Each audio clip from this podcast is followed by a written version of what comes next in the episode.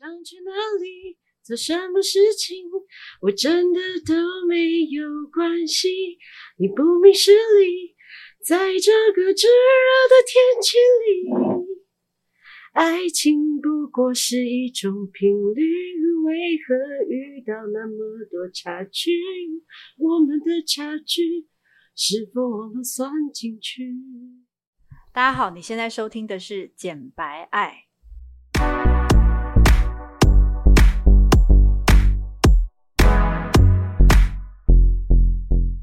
我是简简，我是白玉。我们爱什么？爱你不敢爱的，聊你说不出口的。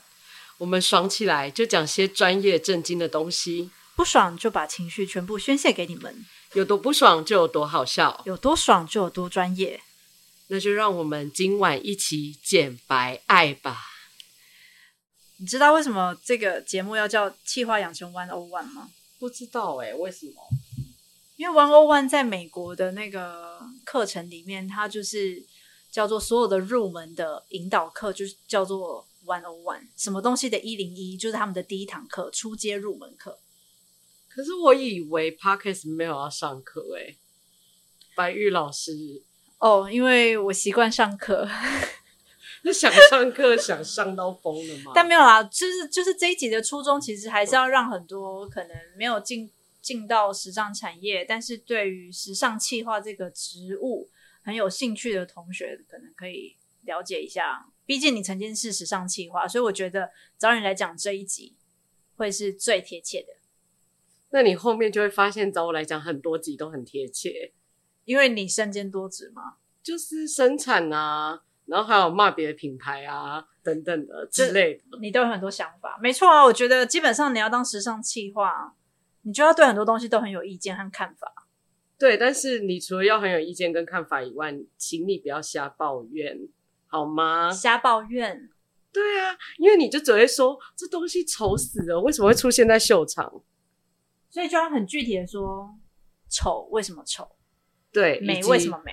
以及如果你是他，请问你要怎么做？你要讲得出所以然呢？OK，好，所以我们今天的重点，我们会讲几个、几个、几个大重点。其实今天最大的重点，今天主要就一句话给你们。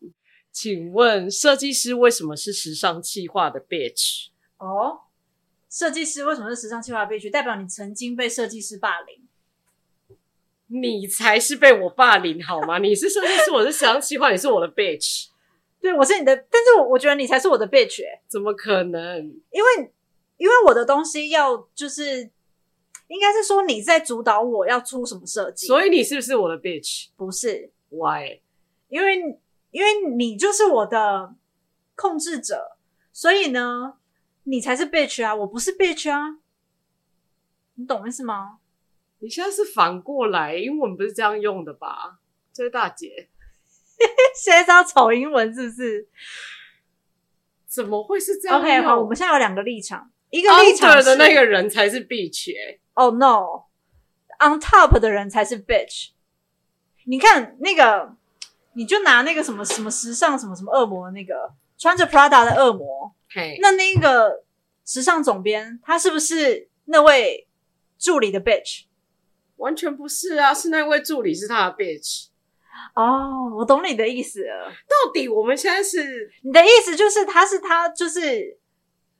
就你你这边的这个 bitch 的这个词有点像是他他在他的 under 底下，所以我刚不是说了吗？但是我这边的 bitch 的意思有一点像是就是我们这一群小的，然后看着那个就是就是在高位的那位呢，他有很多的意见啊，然后他只要出一张嘴啊，就可以改变 everything 这件事情，我们觉得他很 bitch。这这样讲也是可以，但是我从头到尾的原意都是我的意思啊。Oh, OK，好，所以呢，各位各各位听众，简白的听众，就是我们刚刚有一场 argument，就是。简简这边呢讲说，设计师是时尚企划的 bitch，代表说设计师是 under 时尚企划。那我也同意这件事情。OK，但为什么？但我觉得这个其实要看公司的那个公司的整个品牌策略。如果今天，因为今天那个我们老板那时候当初找你来当企划，是因为你比较经验丰富，而且没有，那是因为你做了太多白痴的事，你惹怒他们。哎、你知道当初我刚进公司的时候，然后我才刚跟你工作一到两天吧，然后我还去跟老板讲说，我觉得就是我觉得轩就是真的蛮厉害的，他设计真的还蛮强的。哎，你知道他们给我一副天哪，你在讲什么？不可置信的脸。谢谢你。好，我们之后会有一集来讲，就是曾经在公司的黑历史。好。对，以及就是你是怎么被 fire 掉？对，然后我是怎么被全公司讨厌的故事。其实也没有人讨厌你，只是他不知道怎么跟你说话。全公司真的都觉得我很扯。这个故事我们留到之后讲。哦、我们今天 focus 在到底时尚企划为什么是设计师的 bitch？然后我认为时尚企划就是它是个嗯，因为时尚企划在主导我的设计，所以我觉得它是一个很难搞的 bitch。但他认为呢？为什么我是你的 bitch？就是我的小妹啊！啊、oh,，OK，他这边的 bitch 是指我是他的小妹，英文是这样用的吧？不是，whatever。好，OK，请提问。好，请开始。设计师是时尚企划的小妹，也就是说，设计师都会听你的，对吧？这是你的意思。啊、好，因为反正被 fire 的是我啊，不会是你啊。哦、oh,，OK。好，因为他他当时来本来就是要来 control 整个 collection 的，然后呢，给我一些市场上的 insight 这样子的一个角色。我觉得 bitch 这个词不好，我们别提了。算了，就这样，move on，move on。我们可不可以先稍微讲一下，就是说今天这一集会 cover 哪些点？哎，我们会 cover 主要是在讲时尚企划，它到底是一个什么样子的工作，它的工作内容是什么，然后以及。什么样子的人适合当时尚企划？他的人格特质是什么？如果你今天听完这一集的前半段，你对于就是时尚企划这个 position 非常的有兴趣，那请问接下来未来的你，你觉得你自己要怎么把你自己打造成一个时尚企划？先来讲一下，就是到底时尚企划呢有哪些类型的企划？就是你在做企划的这个过程当中，你会需要去面向哪些领域？哦，我先讲一下在，在举例像是可能一般奢侈品的公司啊，我想随便讲一个 Max Mara，他在他们公司里面的企划端其实有分很多个职位。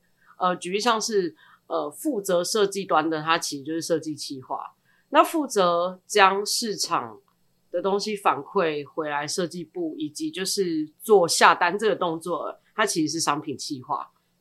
然后，呃，你每一季都要办秀，秀场基本上也有一个执行计划。然后，当你已经确定办完秀，你的 showroom 也结束了，来自你全球各地的客人都下好货，今天要送进去生产的时候，会有一个生管计划。所以先跟大家解释一下，设计企划、商品企划、秀场执行企划、生管企划，基本上都是我在做的事。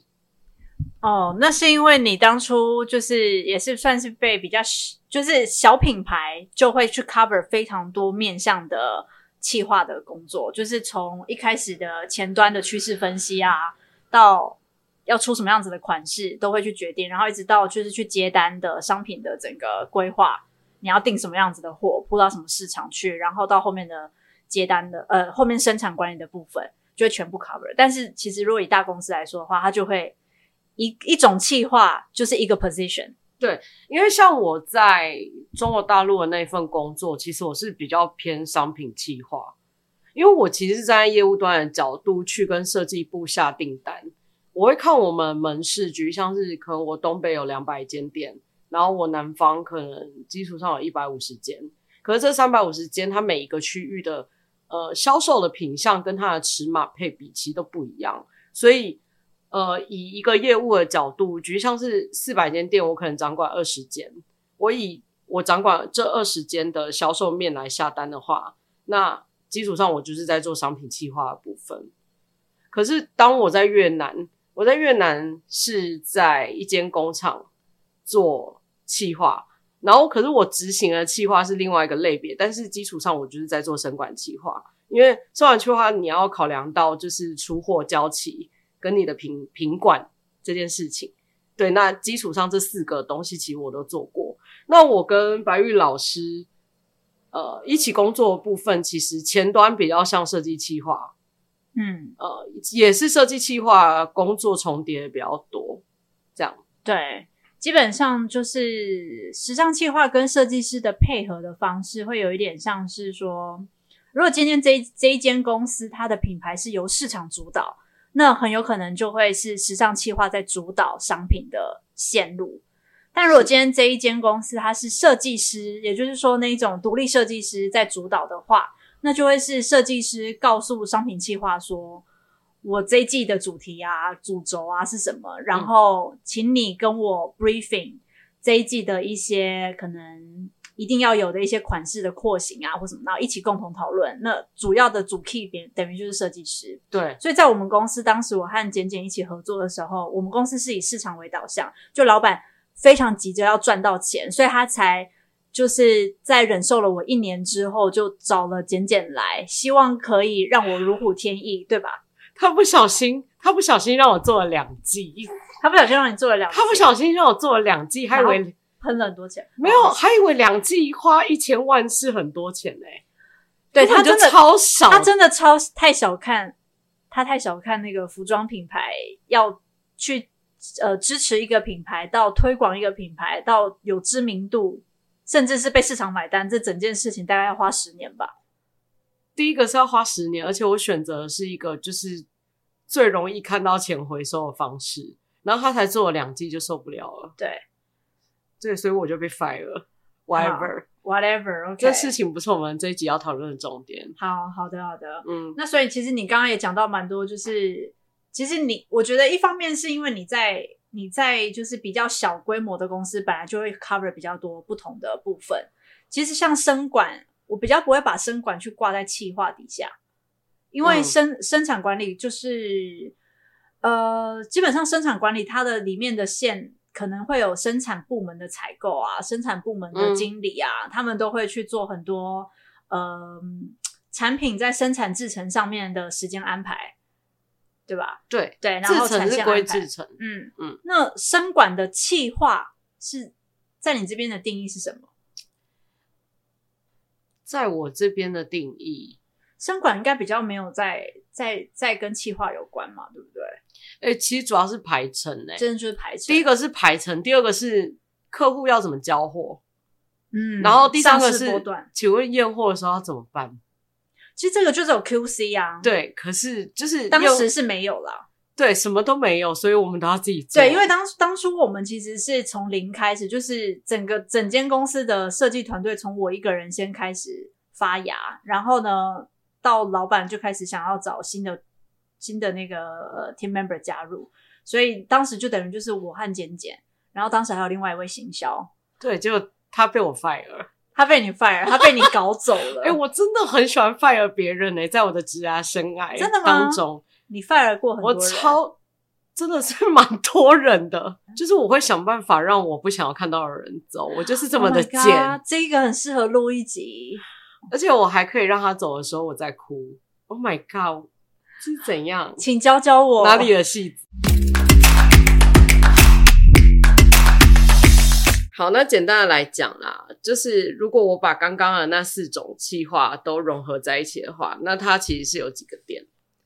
然后第一个点，它其实是设计前端趋势分析。对，这个点其实你是要去看很多的报告，很多的报告书，就举例像是有一些像 BOF 跟麦肯锡公司做的一些数据，然后他们会去探讨说，可能本年度每个品牌的走向，然后以及是哪哪一些东西。呃，可能它在商业上会比较，就是销售会增长，所以其实跟商品企划有关、跟市场面有关的时候，你其实是要去研究这些数据。然后这是外部的数据，那内部的数据当然你要看。如果你的品牌已经是一个行之有年的品牌，你一定会累积到一些，就是每一季大概是举例像是哦，可能你这个品牌它的洋装，可能整个春夏它是占比是卖了百分之七十。这时候可能回到设计的系列的话，我可能就会要求设计师可能要做，就是一个系列十个款式，我可能会要求就是洋装它会在七件到八件左右的数量。然后接下来是你的 TA 是谁？我们讲一个全新的品牌，如果你你今天是从无到有想要创造一个品牌，然后你的 TA 你设定在是跟你差不多年纪三十到四十左右的上班族，然后你想要做 office wear 这个区块的话，你可能就要去思考说，哦，三十到四十岁的上班族，那他们对于买衣服的需求会是什么？然后以及对于就是价格的考量又会在哪里？然后我们以均值来讲，三十到四十岁，假设是台湾的女性，哦，请问他们的身材大概是怎么样？哦，对啊，你就是要去考量，就是比如说你的 TA 是上班族居多，还是说你的 TA 可能他们是比较偏自由业者？就我觉得这也要考量到，就是你产品的风格定位，你的品牌的风格吧。对，对吧？这些都是在考量范围，嗯、所以其实如果你完全是以市场面推回来设计的话，这些全部都是你要做的事情。嗯，然后再来是呃，你有多少钱要做多少事吗？就是假设今天你的老板就跟你讲说，我一季就只准你花三百万。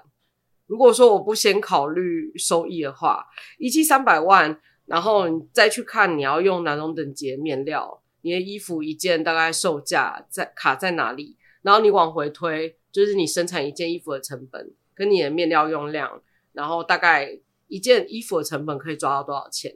嗯，然后在控管这些东西的时候要非常的清楚跟仔细。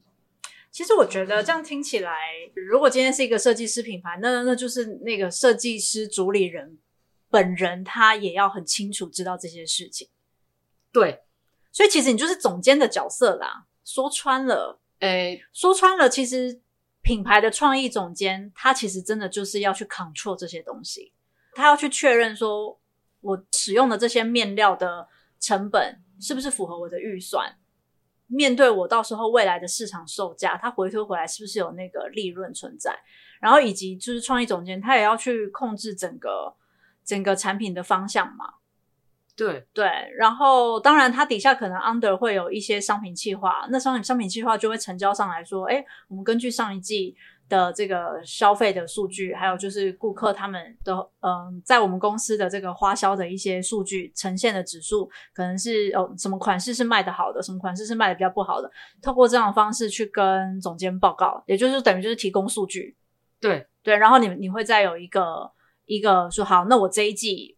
我决定说，我们的洋装要 focus 居多，还是说是呃 outerwear 要 focus 居多等等，就是、嗯、呃要看你的品牌到底是哪一个走向。嗯、呃，这就等一下我们会分析两个完全不同的品牌。对他，但他刚刚所讲的那一些设计总监在做的事情，大部分其实是比较偏向市场面的。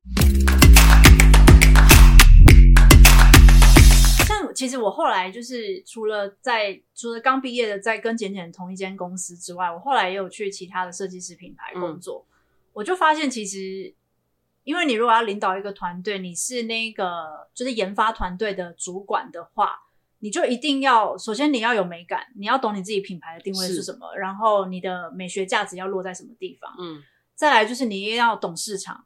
你这样才能才能做出就是呃市场上面接受的商品，但是又能够符合品牌价值美感的。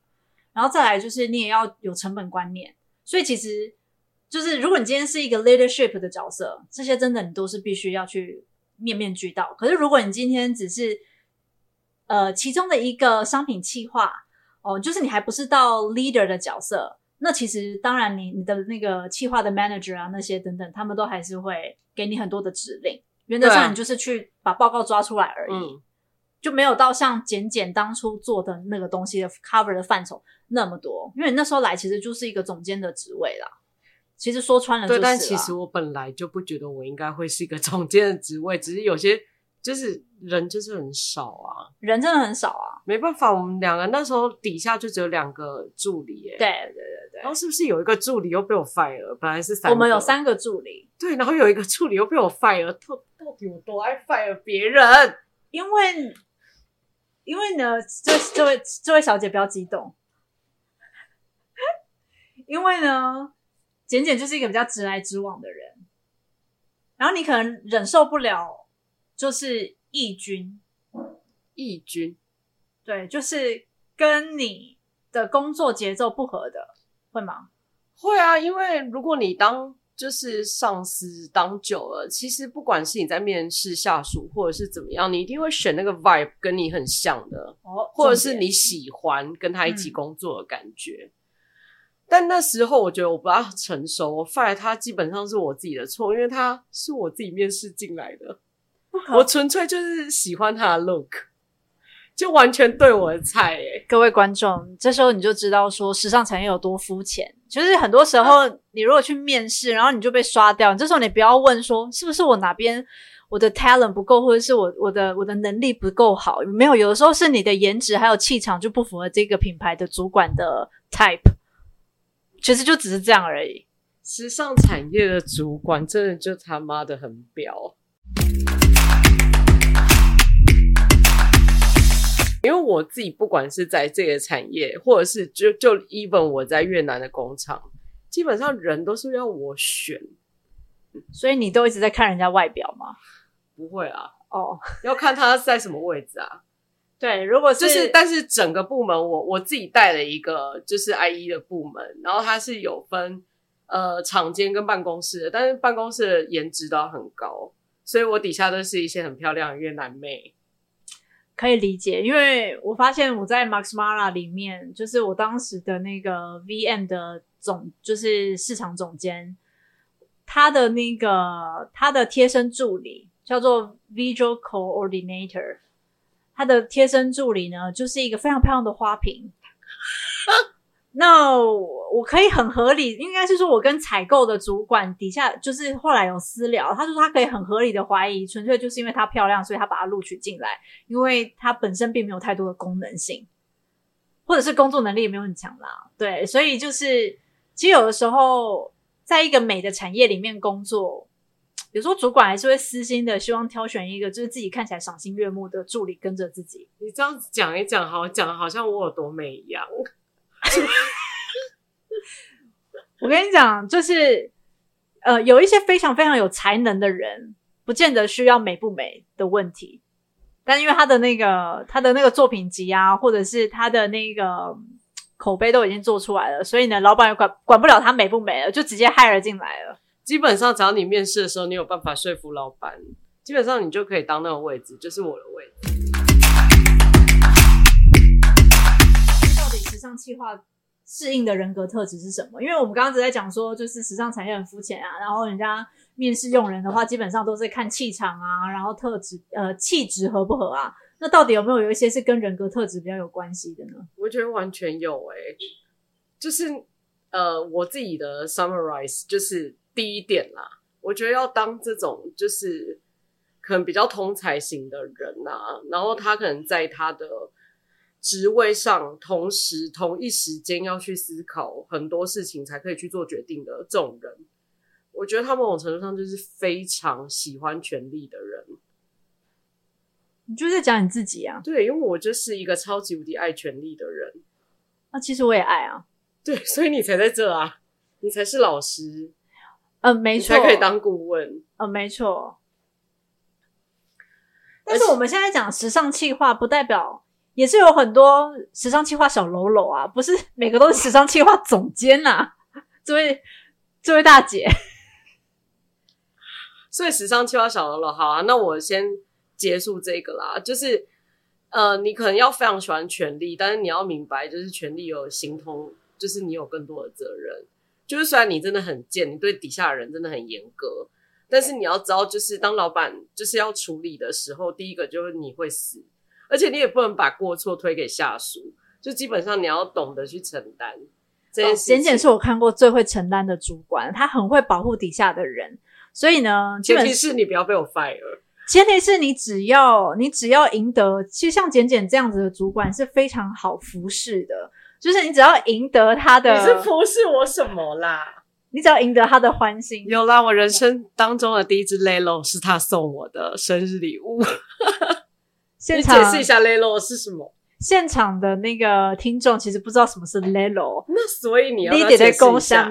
挖沟，那你可以解释一下。哦，呃，关于 Lelo 这件事情呢，我们之后会开别集。我们这一集就是时尚企划，反正、就是、总之呢，我送给他了一份礼物，然后他很开心，然后他就如同找到了天堂一样啊。它就是瑞典的一个长得非常非常漂亮的按摩棒。就是你知道，vibrator，它就是顾名思义的 vibrator，它是一个长得很时尚的按摩棒，真的很时髦。你知道，它就是摆在铅笔盒里面，看起来就像诶哪里买的口红。对，其实这个东西在十年前应该是非常新潮的，但是现在现在的那个 IG 啊或什么之类的那个数位媒体上面，其实都已经有很多呃长得非常时髦漂亮的按摩棒，或者女性私密的用品和玩具这类的东西。好，以后我们再开一集啊，有兴趣的同学，也不要说同学，有兴趣的听众，下面敲碗，谢谢。刚重点全部讲到哪里？哦，简简是一个很好服侍的呃主管，原因是因为呢，你只要讨了他喜欢之后，他是非常会照顾底下的人。但是面对有一些人，他如果不太适合当主管，或者是你们未来就是进入了职场，发现嗯、就是在犹豫说到底要跳船，还是要继续跟这艘船沉下去呢？你就要去观察说，你的主管到底遇到问题的时候是会把责任。扛下来，还是说哦，是某某某的问题，什么什么之类，把把过错怪到你身上。所以我觉得一个会扛责任的主管其实蛮重要。好，那撇开就是设计总监这这一个职位的人啊，我觉得就是如果你对时尚产业有兴趣，基本上我现在也不 focus 在时尚计划人的特质。举例像是你可能要对任何你不是很熟悉的事情，就是产生很强烈的求知欲。就举像是你不可能，你你可能是念设计本科出身的，但是你不可能就是对这个产业任何的进化，你都完全知道，因为可能就是呃，这个产业它其实每年都会有不同的东西。我就讲面料跟工法这两个，其实呃，我遇过蛮多设计师，这两块都很差，就是他知道怎么画，他知道怎么画一件很。漂亮的图，他知道怎么设计，就是一件非常好看的洋装。可是天呐，他完全没有办法考虑生产的时候，他应该要用什么工法？你有遇过这种设计师吗？我没有啊，因为我自己就是设计师啊。你应该有同学吧，或者是你工作的时候应该有遇过这种设计师，就是呃，因为其实我所待的设计师品牌设计总监非常非常的强。他的强就是他都已经在产业做了二十年了，所以他他比他底下的所有的任何设计师都还要熟悉，就是工法这件事情。但是当然，他也有请生产生产的主管来去做，帮他去做第二层的把关。所以一开始的样衣本来就是按照设计师的按，应该是说按照设计师本来的想法，先去做出了第一样本之后，真的要到了可能要试穿会了，或者是已经要展销会要开始了。大家的 team 集合在一起，生管部门的呃这个主管呢，就会给一些建议，就说：哎，如果这一件要符合就是成衣工脚的话，那我会建议说口袋要怎么改，哪边东西要怎么调，大概是这样啦。就是我遇过设计师真的都还蛮专业的，大家都都是有那个 sense，说他要要用什么样子的工法或什么，要么就是会跟版师讨论。因为我就是遇过一些设计师，他们真的看不懂工法，很可怕。然后我以前在大陆的那个品牌，我就时常看到设计总监一直疯狂的骂设计师。他说：“你这个给我设计成这样，你是要叫我怎么做？大货是要怎么产？请问你要叫一个人一天只测一件吗？”诶，是设计总监在骂这件事。对，设计总监在做这件事。然后我就时常，而且重点是那个品牌，它其实是有两个支线，然后两个支线的设计师都要被骂，被骂一模一样的事情，就是问说：“请问你到底懂不懂工法？”一方面是一方面是这边可能那间公司它的层级就是设计总监是非常呃资深的专业者，但是他底下的设计师可能 maybe 刚毕业一两年而已啊。没有，天哪，那两个设计师都做二十几年了。Oh my god，好吧。然后我去的时候还在被骂，每一季都被骂一模一样的事情。那我觉得那个设计总监他也要检讨，他是把他底下的人骂到变笨蛋了。OK，这个下一集职场我们再讲。好，然后你除了要有很强烈的求知欲望，你还要就是非常高的执行能力。就是别人做一件事情可能要花十分钟，你最好在两分钟之内就做完，因为这就是我。那是你，不代表 不代表所有的那个企划人员当然在职场上就是一定会被这样要求。那总有一天，你可能刚开始进去的时候，你会很不适应，发现你跟学校啊，或者是还没有进入职场的时候的那个效率。可是这是可以训练的，这当然是可以训练。你每天以前的效率也没有那么好啊。我说你跟我一起工作的时候，嗯、你不是被吓出神经病？我觉得那都是。当然，其实人的那个人的那个适应度啊，然后还有调节性，一定是会变强的啦。Okay, 毕竟我们后来又再见面，又已经是七八年之后了。对，七八年之后，我是不是更强？你就一直以来都很强，所以对我而言，不是不是，但是我觉得我也没有，就是我觉得我跟那时候在跟你工作的时候，其实就是真的进化很大。就虽然我已经不在时尚产业了。好，我们之后来讲一下，就是这这几年之间，到底自己觉得自己的进化是什么？好，可以啊。对，你要当一个就是很好的沟通者，但是千万不要只想要当好人。当好人这件事情很要不得。当好人就是苦了自己。不是？请问你去工作，你当好人要干嘛？这样子比较不容易得罪其他同事啊，才会有好人缘呢、啊。那请问你可以得到任何的绩效吗？嗯，你可以学做人，但是你不要当好人，啊、因为这这就是你的目标不是，就是你要当一个好人，你要就是学习当一个很会沟通，但是你不要让人家觉得你是好人，或者是可以被拿来当成工具人，好欺负的。对，对，这千万不行。OK，我觉得你讲的东西都比较偏软性。对啊，因为我们现在在讲人格特质啊，啊我讲软性是什么？哎，对耶，你看我就失焦了，就是 这时候你就知道说，简简的那个逻辑真的很强哎，我是一个比较那个跳跃性思考的人，所以呢，有时候人家会觉得我住在火星，可是像我这种人在创意产业，我就觉得说哦，如鱼得水，很开心。真的，而且我每次看你做的东西，我都觉得好美哦。哦，这这是他默默捧一下对方。对他，因为他就很爱捧我，他就完全懂怎么抱狮子座的大腿。好，然后接下来，呃，有一件很重要的事情，就是呃，你要擅长就是怎么去独立思考这件事情。呃，今天不管你到底是小喽啰还是你是一个主管，我觉得独立思考这件事情都很重要，尤其是你在一个你很难讲说它有标准的产业。时尚产业好玩就在于它很多东西是没有办法讲求一个标准，举例像是每个人对美感这个东西的定义其实是不一样的，对吧？嗯，对。但是你们要在同一艘船，你们就必须要有一致的美感。对，这就是重点。那万一你看不懂这个美感怎么办？你就不适合上这艘船，给我滚！我觉得讲的非常好，就是。请认清自己，不要欺骗自己，好吗？但是其实我发现，就是还没有进到时尚产业的的的朋友，或者是学生同学，我的学生们，大家会有一个想法，就是诶，我很喜欢这种美感的感觉啊，我很喜欢这个品牌，好漂亮，然后这个风格是我喜欢的。可是他在做很多的决策面的时候，他还没有到那个层级，可以去体现这种美感的东西。那这样子的话，你也不会被这个品牌录取。因为你的主管跟你工作会气死。对，对，请问你在那边一直跟我，就是谁要你评论她漂不漂亮啊？嗯，对，请问你是什么咖？你的评论谁要理呀、啊？拜托，那你这样子的意思就是他不能发表意见哦？他可以发表意见，你可以跟你的朋友发表，请你不要跟你的主管发表。你到底是谁呀、啊？哦，这是不是你以前吃过的亏？我没有哎、欸。哦。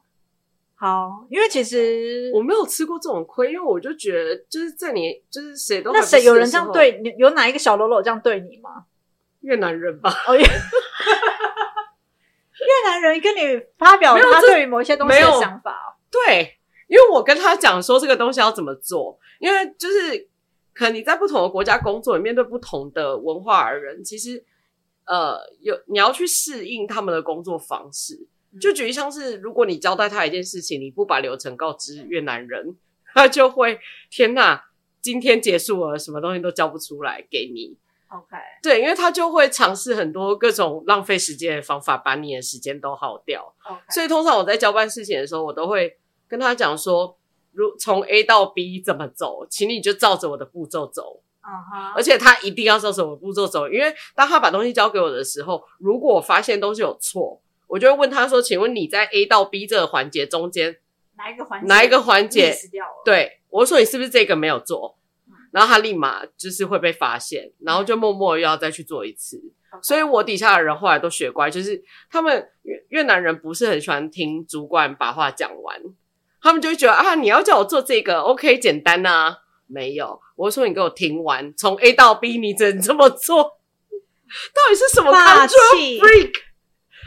完全就是控制狂，对，没错，我就是控制狂啊！你是控制狂，工作上啊，工作上的控制狂，生活没有哦。我当初在美国那个 visual team 的主管，他也是，我是听其他的资深的同事跟我说，天哪，他是控制狂，就是每天。不管做哪一间店的陈列，一定都要拍照上传到就是就是我们的那个工工作的云端，然后总监一定要一一看过。就算今天这个是资深的 VM，他已经做了很久了，他一样每一间店做完陈列，一定都要上传。那我告诉你一个秘密啊，呃，第一个是他想要看，第二个是他想要学。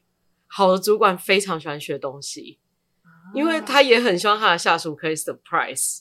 他本人可以 challenge 他，因为我自己本身也是很喜欢这样，对，而且我完全就是非常会赞美下属。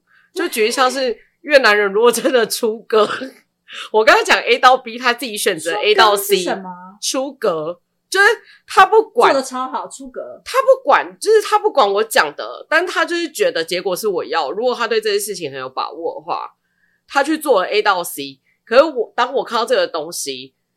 我可能偶尔会觉得，哦，反正他是照我说的做，那理当这个东西就是对的。可是如果当我发现他不是照我说的这个东西做，可是他居然发明了一个就是更快的方法的时候，我就会请他教我。Oh. 我就会说，来教我 Excel 怎么用，uh-huh. 因为工厂在使用的 Excel 都是非常复杂 Excel，就是因为我们工厂有 RFID 系统，所以它其实要运算大数即时数据的东西非常难，所以就是。有几个就是我很爱的下属，他们都时常在教我东西。所以主管如果控制欲很强，有两个原因：一个就是他就是想要看，第二个就是他就是想要学。嗯，就 surprise me，嗯，please。然后如果你可以 surprise 你的主管的话呢，其实你就是会被深深的喜爱，对吧？对吧？像你那时候也很 surprise 我啊，我很 surprise 他，然后我也很 surprise 那个美国的主管。我发现我可能还蛮适合跟这类。就是学习心旺盛，然后爱赞美，然后呃，能力往对方的杯子里面倒水，满出来了都还要倒，就是哎，真的做的很棒，很棒，很棒，很棒，很棒，fantastic！这一种，哎，等一下，这这位这位嗨咖他又嗨起来了。我还好，我今天没有笑到讲不出来。对，好，不过其实我们今天的时间也算是差不多了。请问还有没有什么东西要补充的？我觉得你这几个人格特质的部分，其实不管是。要做哪各行各业，我觉得都需要吧。独立思考啊，这些东西，执行能力啊，不要在职场上面只当个好人啊，一定就是你宁可当个会沟通的人，也不要就是把什么东西都往自己身上当个 yes man 啊，然后求知欲旺盛啊。当然啊，如果你你在面对不是创意类型的工作，比较偏向是 routine 类型的那一种 tracking 啊，追踪啊。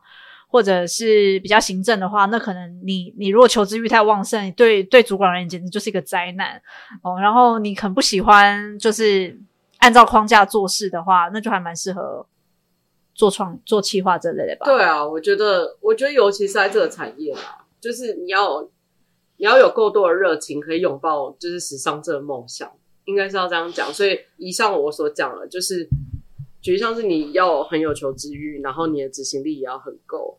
你至少要一直学习去进化。对，我觉得求知欲这件事情之所以在时尚产业非常重要，是因为毕竟我们是跟着流行在走的产业，所以流行这个东西你就会发现，就是每十年一个大更新嘛。但是，但是在光是每一季每一季的一个变化，你都可以看到那个整个时代趋势的 transition。那个转变，细微细微的转变，先从每一季的细微转变，到最后十年一个间隔的一个大转变，就是可以很明显的觉察到。但是也不见得是十年啊，因为你看，像前两年 pandemic 那么严重的时候，那这个完全是加速器，完全就是天呐，你你只能逼着大家转。对，但正常的流程其实是，举例像是这几年在流行六七零年代的东西，你你刚开始的时候会看到非常明显六七零年代的影子，可是你到了最后，你就会发现哦，天哪，它要转到九零了，类似嗯这样子的概念。对，在我们节目就是即将进入尾声之前呢，我那天有稍微收集了一下同学就是想要问时尚企划的问题，所以我这边有收集到一个，大家嘲笑都没有兴趣啊，没有，因为。因为基本上我在我在实践教那个 buying 就是采购管理的课程，我也有带到企划这件事情，所以我在想，就是我的学生们，我 IG follower 们，大家可能都对企划有程度上的了解。虽然他这一集也是他们敲碗敲来的，但是大家都是妈的爱敲碗又不问问题，是找死吗？我找到了这个问题，这个问题就是呢。就是我们有同学在问说，请问品牌为什么要开快闪店？然后快闪店的用意是什么？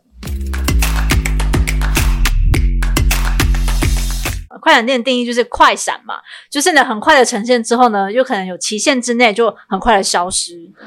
所以呢，它的第一个是有时间性。好，但如果今天这个快闪店它没有看头，就是它可能没有一些噱头啊，或者是一些值得消费者去去朝圣的东西的时候。